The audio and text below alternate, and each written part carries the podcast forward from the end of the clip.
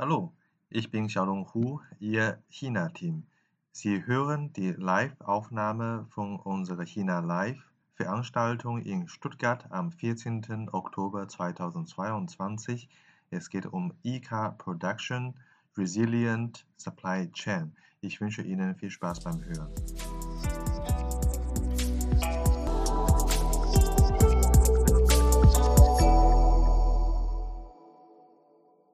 Willkommen zu China Hotpot, Podcast für deutsche kleine und mittelständige Unternehmen für den Erfolg im chinesischen Markt. Mein Name ist Xiaolong Hu, Ihr Gastgeber.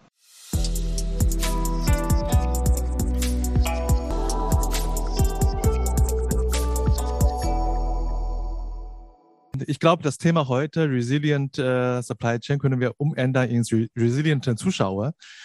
Ähm, ich bedanke mich auch, dass Sie alle so tapfer äh, dabei sind und ähm, meine Aufgabe, wie immer, ist äh, am Ende eine äh, Moderation zu machen für Panel-Diskussion heute. Wir haben eine sehr unterhaltsame äh, Runde und in dem Fall möchte ich gerne äh, gleich die Gäste äh, nach vorne bitten. Und wie wir wissen, mehr Wissen freut, führt nicht immer zu mehr Freude. Wir werden schauen, dass wir heute Ihnen auch ein bisschen mehr Freude, mehr Wohlsein bringen werden. Und äh, Lu, magst du den Platz neben mir sitzen?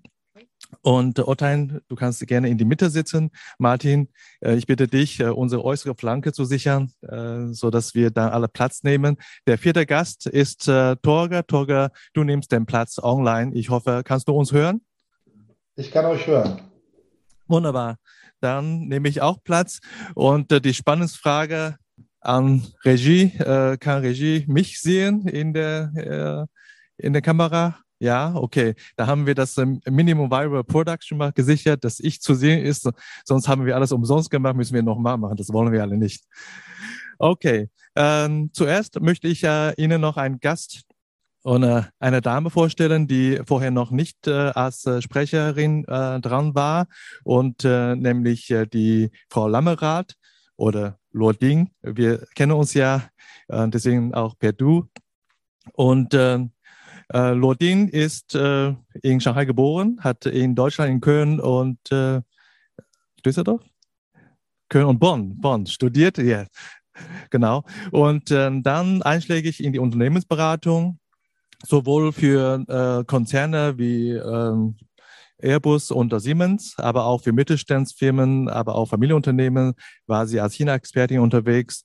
Und was hervorzuheben ist, sie ist auch äh, als Ehrenbürgerin von Jiaxing äh, geehrt worden und sie ist Vorsitzende von ganz wichtig deutsch-chinesisches Freundschaftsverein und seit ähm, über 20 Jahre tätig. Und äh, heute freue ich mich sehr, dass äh, wir dich haben hier als äh, meine äh, Talk-Gäste. Und äh, eine Frage an dich ist, äh, du hast ja über 30 Jahre in der deutsch-chinesischen Wirtschaftsaustauschbereich tätig und habe viele Investitionsprojekte begleitet. Und äh, wir haben vorhin von Tilman Tilmau gehört, es gibt viele Unsicherheit, geopolitische Trends und Situationen ist im Moment äh, relativ heikel. Wie siehst du eigentlich die Investitionen aus China äh, in Deutschland und umgekehrt aus Deutschland nach China? Dankeschön, Shalom. Ja, aus meiner Sicht ist die Interesse äh, für die deutsch-chinesische Wirtschaft zusammenarbeiten ist immer noch sehr groß. Es gibt natürlich äh, aus bekannten Gründen Momente, die Rahmenbedingungen, etwas Beschränkungen. Aber ich habe auch sogar Auswärtiges Amt die äh, neueste Nachrichten gelesen, sowie verschiedene Reportage von durchgeführter Umfrage, natürlich auch aus meiner Sicht, durch meine Praxiserfahrung. Und die Interesse äh, deutscher Unternehmen, insbesondere mittelständische Unternehmen, äh, die zusammenarbeiten mit China, auch nicht nur Investition, auch Kooperation im Technologiebereich ist sehr stark natürlich auch chinesische Investition nach Europa ist auch sehr stark. Sehr viele, es läuft der Arbeitsebene sehr viel, nur natürlich bei neue Projekte, neue Kontakte, Anbahnungen ist etwas schwierig. Aber die Unternehmen warten noch, bis die neue Situation kommen. Die Interesse besteht nach wie vor. Auch insbesondere möchte ich sagen, die chinesische lokale Regierungen, Verwaltung sehr aktiv, wie zum Beispiel Taizang Hightech, äh, äh, so eine, auch Taizang Stadt, Taizang, der politische Rückenwind ist sehr stark, weil das ist immer Zusammenarbeiten beiderseitig. Allein Interesse, es reicht nicht. Beiderseitig Interesse und äh, natürlich auch in lokaler Region, was in meiner Praxis ist. Ich bin eben Bürger von Jiaxing. Jiaxing ist nicht weit von Taizang. Jiaxing ist sehr stark im IT-Bereich. Diese internationale IT-Konferenz, es wird von Xi Jinping her, äh, initiiert und jedes Jahr in Jiaxing. Und das heißt, dort heißen Sie auch herzlich willkommen bei Entwicklung Software-System und so weiter. Und ich habe diese Woche ein Abkommen unterzeichnet mit der Stadt Zibo. Zibo ist eine, auch eine Industriestadt in äh, Shandong-Provinz in der Nähe von Qingdao. Das heißt, die chinesische äh, Regierung auch sehr stark interessiert, nicht nur Unternehmen äh, zusammenarbeiten mit China, äh, mit Deutschland, Made in Germany ist immer eine starke Marke. Und deswegen äh, Chinesen möchten auch gleich Augenhöhe mit deutschen Unternehmen reden. Und die entwickeln sich auch sehr schnell. Was ich sagen möchte, ist, die Deutschen schätzen Chinesen. Chinesen, Sie wissen, Chinesen schätzen Deutschland auch sehr. Beiden Seiten haben Gemeinsamkeit. Das sind beide äh, Nationen sind sehr fleißig, intelligent und ehrgeizig. Und das ist auch eine gute Basis, um zusammenzuarbeiten. Danke für deine Antwort. Ich denke, es gibt äh, politische Tendenzen, aber die Unternehmen verfolgen andere Regelungen, verfolgen einfach Marktbedürfnisse. Und äh, eine Frage an Torge, äh, jetzt äh, mehr aus Unternehmenssicht. Und äh, warum äh, sollen deutsche Unternehmen den chinesischen E-Car-Markt äh, besonders acht nehmen? Und wie sollte man eigentlich äh, den Markt besser im Auge behalten? Ähm, Shalom, kannst du den Anfang der Frage bitte nochmal wiederholen? Also in welche Richtung? Den chinesischen E-Car-Markt? Genau, also meine, meine Frage war, äh, wir haben vorhin diskutiert, es gibt die politische Tendenz, viele Unternehmen ja. warten okay. vielleicht etwas ab mit den neuen Investitionen, aber es gibt Marktregelungen, warum Unternehmen nach wie vor sich sehr für äh, IK-Markt in China interessieren. Mich ja. interessiert deiner Meinung nach äh, von der äh, Unternehmenssicht, warum interessieren sich äh, IK-Unternehmen aus Deutschland für den E-Car-Markt in China und wie sollte man den E-Car-Markt in China besser beobachten und äh, monitoren? Okay, das hat natürlich zwei Elemente, zwei Elemente in dieser Frage und ich versuche die gerne zu beantworten. Erstmal ist der, der äh, Elektroauto, der Elektrofahrzeugmarkt der größte der Welt, jetzt schon China. Ich glaube, dass, ähm, wenn ich Tilman Tilman richtig im, im Kopf habe, hat er auch kurz darüber gesprochen, oder in anderen Vorträgen wurde das auch schon erwähnt. Ähm, selbst wenn ich ganz Europa zusammennehme und nicht nur auf Deutschland gucke, ist der chinesische Markt der größere. Ähm, natürlich ist der überwiegende Anzahl von E-Fahrzeugen in China chinesischer Herstellung und nicht deutscher Herstellung. Ähm, und das zeigt aber auch, wie die Entwicklung, und jetzt komme ich zu dem zweiten Part oder zu dem zweiten Teil der Antwort, wie die Entwicklung ähm, dann ähm, in, in, äh, wahrgenommen wird oder wie sie in, in China vorangetrieben wird. Ich möchte nur einmal daran erinnern, dass ein Familienunternehmen aus München, die Firma Sixt, Autovermieter, ähm, hat gerade 100.000 Autos bestellt ähm, bei BID, Build Your Dreams, zwar verteilt über sechs Jahre, aber das zeigt auch auf, dass die deutschen ähm, Hersteller von Elektrofahrzeugen ähm, anscheinend nicht die richtigen Fahrzeuge, die richtigen Modelle und auch nicht die richtigen Dienstleistungen rund um die E-Modelle haben. Denn Ähm, soweit ich weiß, hat Six diesen Deal vor allen Dingen deshalb gemacht, weil BID dafür gesorgt hat, dass nach der Leasingdauer, also während diese Fahrzeuge im Vermietgeschäft sind, auch wieder äh, einer, einer weiteren Nutzung zugeführt werden kann. Und das machen zum Beispiel die deutschen Hersteller und damit auch die deutschen Hersteller von E-Fahrzeugen nicht. Für die sind verkaufte Autos verkaufte Autos und sie wollen sich nicht um, den, um die Nachsorge sozusagen kümmern. Insofern ähm, haben wir verschiedene Aspekte. Ähm, wenn ich als E-Fahrzeughersteller in China in den Markt will, als ausländischer, als deutscher womöglich, dann muss ich viel mehr Dienstleistungen rundherum anbieten. Ich muss das Auto viel mehr ver vernetzen. Auch die Themen hatten wir schon ähm, heute Morgen gehört. Das Fahrzeug wird eben ein, ein fahrendes Handy sozusagen, ja. Ähm, und ähm, da ist noch viel Luft nach oben für die nicht chinesischen Hersteller. Ja, danke schön. Und ich denke, der Grund liegt auch viel darin, dass China auch im Technologiebereich, in der Automobil, in einigen Bereichen schon führend ist. Dafür haben wir einen guten äh, Ansprechpartner in der Panelrunde, äh, den äh, Professor Herzog, Ottein, wir kennen uns schon länger, deswegen auch per Du.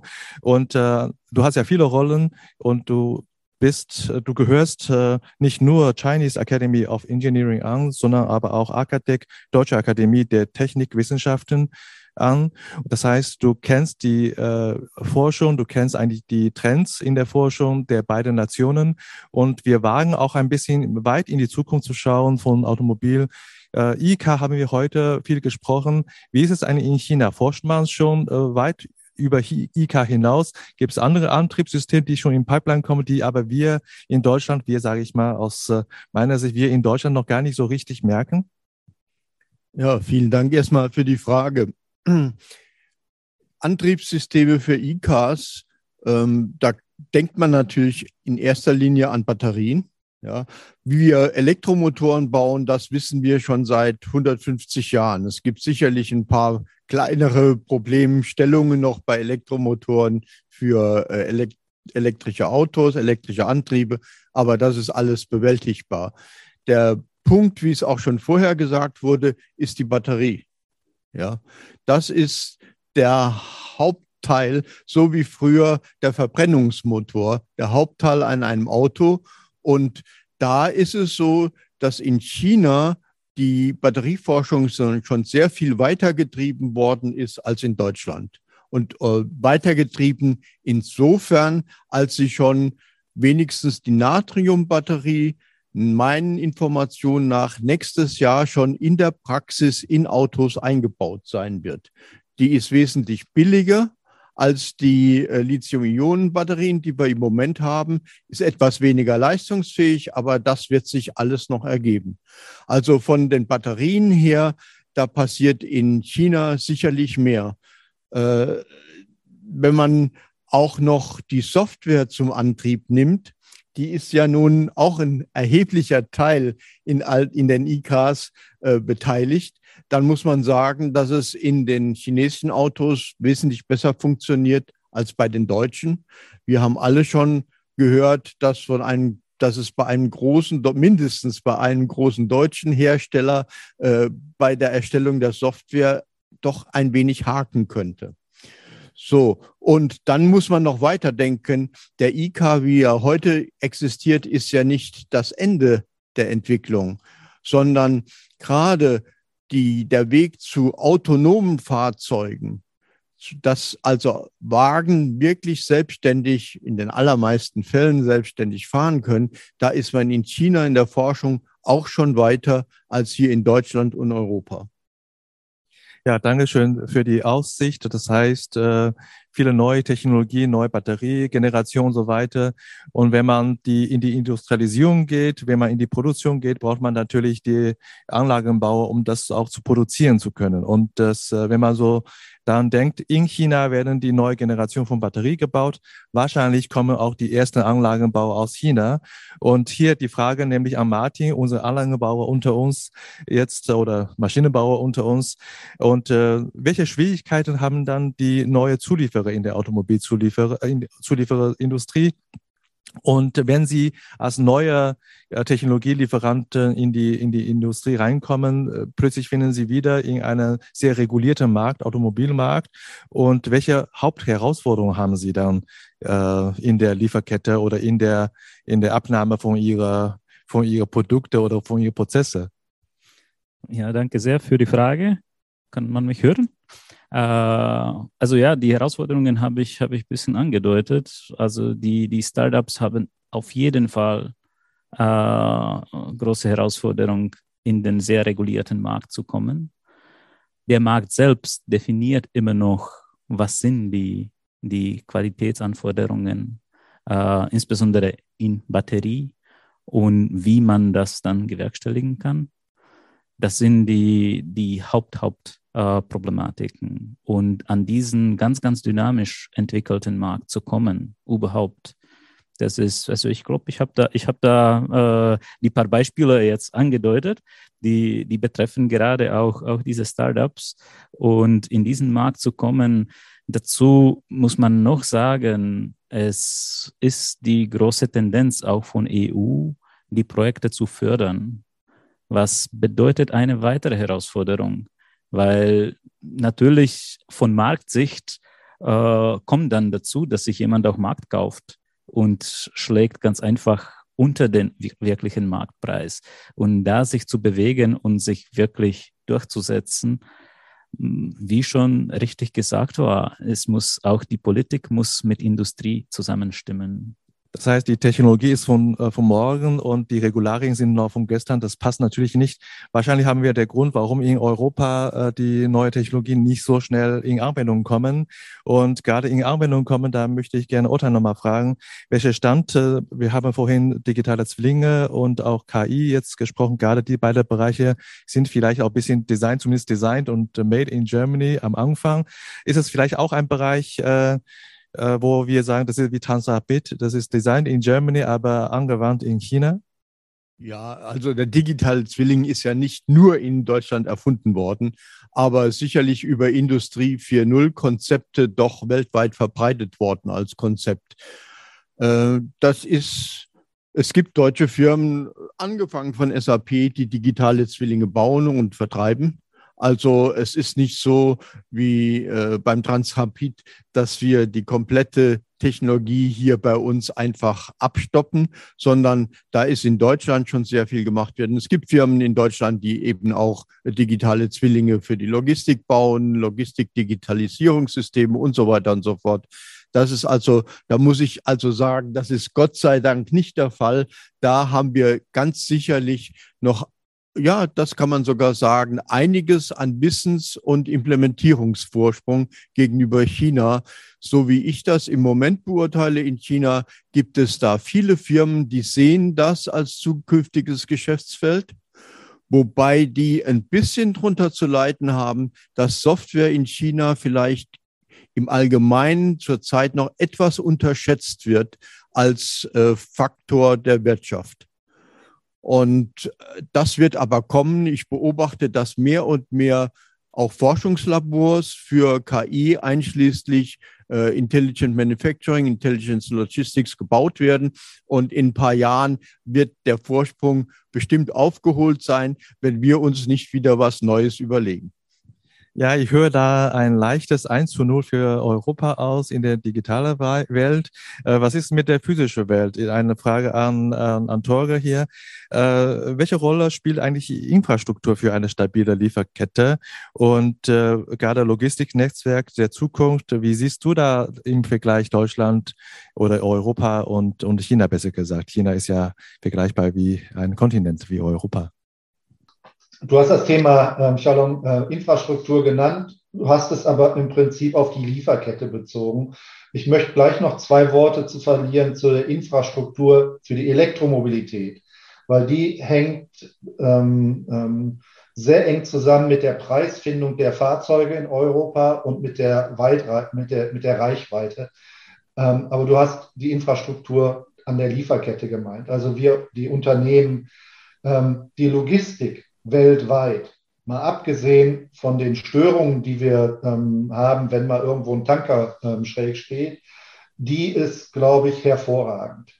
ähm, dass wir Waren über die ganze Welt transportieren können ähm, und auch dass das Thema ähm, äh, One Belt, One Road ähm, dazu beitragen wird, Waren um den gesamten Globus noch vereinfachter zu transportieren.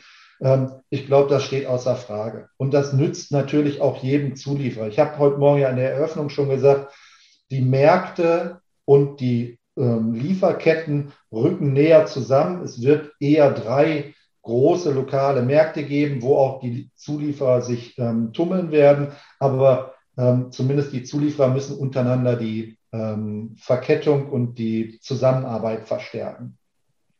Infrastruktur ist nicht das Problem. Aber lass uns ganz kurz auf den Markt gucken. Und das hat ja ganz viel damit zu tun, wie kriegen wir die Elektromobilität zum Beispiel in Deutschland, in Europa noch mehr ähm, sozusagen in die, in die Köpfe der Verbraucher. Und da hatte ich gerade gesagt, es gibt drei Elemente. Die Reichweite, die Infrastruktur und den Preis. Und das, die drei Dinge nehmen ganz eng aufeinander Einfluss. Die größte Angst der Autofahrer ist, dass beim Elektroauto ihre Reichweite nicht reicht, dass die Autos nicht lang genug unterwegs sind. Und um das abzumildern, braucht man eine, eine, eine Infrastruktur, die ähm, noch schneller und noch intensiver aufgebaut werden muss, als das im Moment der Fall ist. Denn nur wenn das der Fall ist, dass ähm, die Leute keine Angst vor weniger Reichweite haben, ähm, werden, wird es gelingen, auch Batterien ähm, in, den, in, die Autos zu bringen, die, die einen Preis haben, der das Auto attraktiver macht als den Verbrenner. Ja? Ähm, wenn wir jetzt heute versuchen, ähm, Batterien zu entwickeln, die 1000 Kilometer reichen, dann werden die Autos so teuer, dass das wieder entgegen dem Markt wirkt. Wenn wir die Batterien aber, ich sage mal, auf einem Level, wie sie jetzt sind, gut ähm, sich einpendeln, hohe Stückzahlen produzieren können und die Leute keine Angst haben, dass das Auto liegen bleibt, weil ähm, überall in zehn Minuten äh, ich ähm, nochmal wieder 100, 200 Kilometer aufgeladen haben kann, dann wird sich auch der Preis senken und dann wird das Auto auch vermehrt ähm, oder die Elektroautos vermehrt in den Markt kommen. Und das ist für den Hersteller, aber eben auch für uns, für die Zulieferer und für die ähm, ähm Dienstleister dahinter die, die, ähm, ähm, die, die, die wichtigste Komponente. Ja, danke, dass du äh, zwar auf die Lieferkette der äh, Elektroautos bezogen hast, aber wir können vorhin an dem Beispiel äh, sicherlich hören, dass in China durch die äh, so große Anzahl an Absatz, dass die Infrastruktur zumindest an Elektroautos gar nicht so schlecht ist. Wir haben jetzt keine Zeit, in Detail nochmal zu eruieren, wie die Lieferkette Infrastruktur ist, weil wir haben noch äh, eine wichtige Frage, die ich noch gerne an Martin stellen würde. Und ähm, wir haben die äh, Decoupling gerade jetzt in der politischen Diskussion und äh, ähm, Deglobalization hat der Tilman Thielmann genannt. Und das führt häufig dazu, dass man äh, Produktion aufbaut an beide Standort, wichtige Standort für Elektroautos, Europa, aber auch China. Und äh, das ist aber auch eine Chance für äh, produzierende Unternehmen, dass man auch Technologiezugriff hat, beispielsweise äh, am Standort China lokale Anlagen zu kaufen. Du bist Anlagenbauer aus Deutschland. Äh, was ist deine ehrliche Meinung? Sollte die, äh, sollen die neuen Zulieferer in der Automobilbranche ein möglichst äh, Technologie-Mix machen aus Anlagen aus China und Anlagen aus Deutschland? Oder äh, was ist äh, deine Meinung? Äh, soll man wirklich alles Made in Germany äh, Technologie nehmen? Also die Frage ist, ist relativ groß. Äh, und äh, wenn wir jetzt den, das abgrenzen an Batterie, ja, weil die Batterie, wie gesagt, ist, ist der Hauptmerkmal da beim, beim Herstellung von EV. Äh, dort sehen wir schon, es gibt hier viele chinesische Hersteller, die haben auch, das müssen wir zugeben, viel mehr Erfahrungen also ich war zum ersten Mal in China in 2013. Einen von den großen Schocks waren die Roller. Die waren nicht zu hören. Was, was ist denn das? Die haben, die, die, das sind keine Verbrenner.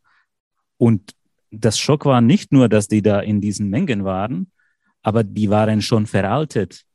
Die waren da schon seit mindestens zehn Jahren Und das haben auch Kollegen mich immer betont. Ja, die, also die Elektroroller, die haben wir seit viele, viele Jahren. Das bedeutet, die Produktion von diesen Batterien für die Roller, die existiert in China seit 90er Jahren. Also ja, auch wir produzieren Batterien in, äh, in, in, in Europa oder, oder USA oder im West, aber sind eher so kleine Batterien und wenn dann ein bisschen von Industriebatterien, aber in diesen großen Mengen, wo es beim Roller anfängt und beim Auto oder LKWs äh, aufhört, dort haben wir sehr wenig Erfahrungen.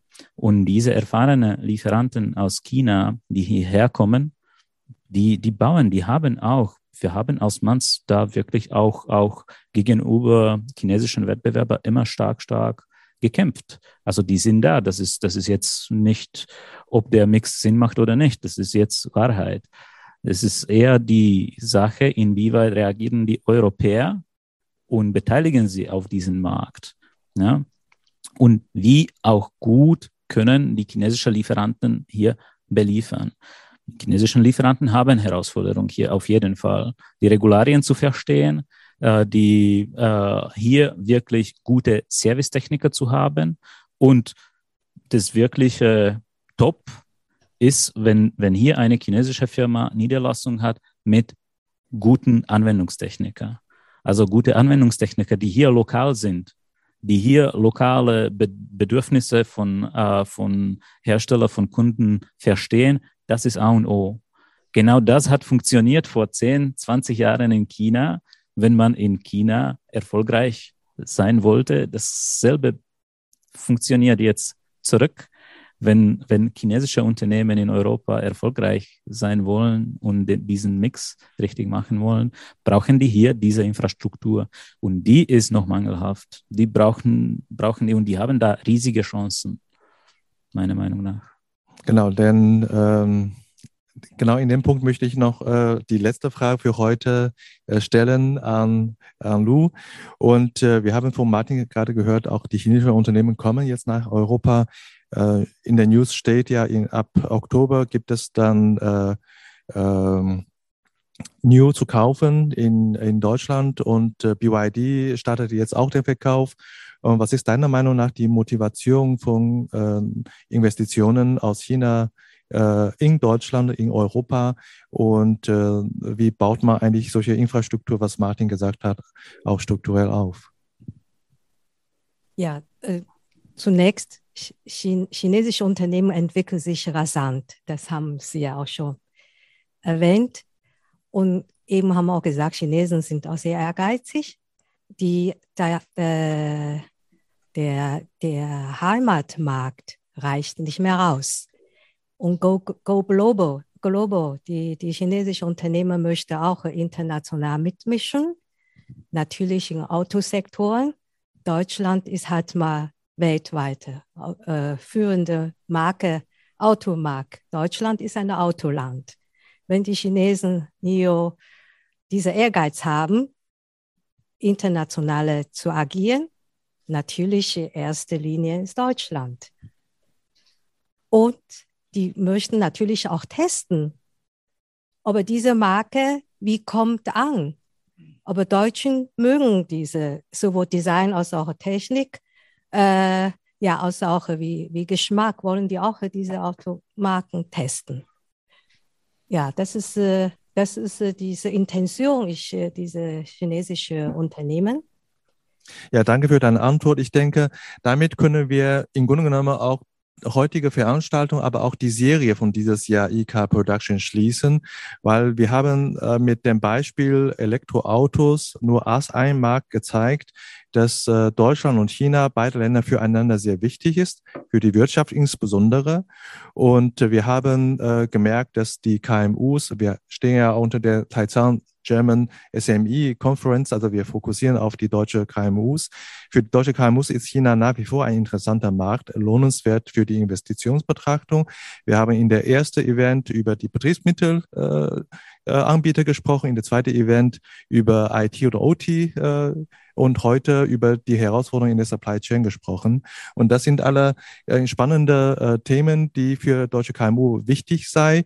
Und ich bedanke mich auch sehr stark äh, bei Taizan Hightech Zone und äh, so, dass wir diese Plattform haben, so dass die Unternehmen einen engen Austausch haben von beiden Ländern einen engen Austausch haben. Ich denke, das ist die Basis für eine weitere Zusammenarbeit. Und äh, ich will damit nur anregen, dass wir einfach im Netzwerk bleiben. Vielleicht gibt es noch eine Seite zu dem Podcast, wenn Sie noch weitere Interesse haben an, an tollen Beiträgen aller Gäste hier, äh, sowohl äh, Präsenz, aber auch äh, virtuell der Torge und, äh, und wir haben Lou und Ottein und Martin, die sind alle äh, Gäste von dem äh, China Hotpot äh, Podcast und da können Sie auch gerne äh, mich einschalten. Und äh, China Team bleibt Ihnen gerne als äh, Unterstützer dabei, Ihr China-Geschäft zu eruieren. Und heute aber sind wir erst erstmal der Partner, dass Ihnen auch nicht nur Inhalte liefern, aber auch später ein leckeres Mittagessen. Ich gebe mein Mikrofon erstmal an meine Kollegen weiter. Ich hoffe, dass ich meine Aufgabe, Ihnen etwas wohler zu gehen, äh, einigermaßen erledigt habe. Dankeschön. Das war unsere heutige Episode. Ich bin Xiaolong Hu, Ihr China-Coach für Ihren Geschäftserfolg. Wenn Sie als deutsche KMU noch mehr über China wissen möchten, empfehle ich Ihnen unsere kostenlose englischsprachige Webinarserie China Webinar zu besuchen. Oder schreiben Sie gerne eine Mail an mich persönlich unter der Webseite china-team.de. Mit über 100 China-Experten können wir Ihnen gerne weiterhelfen.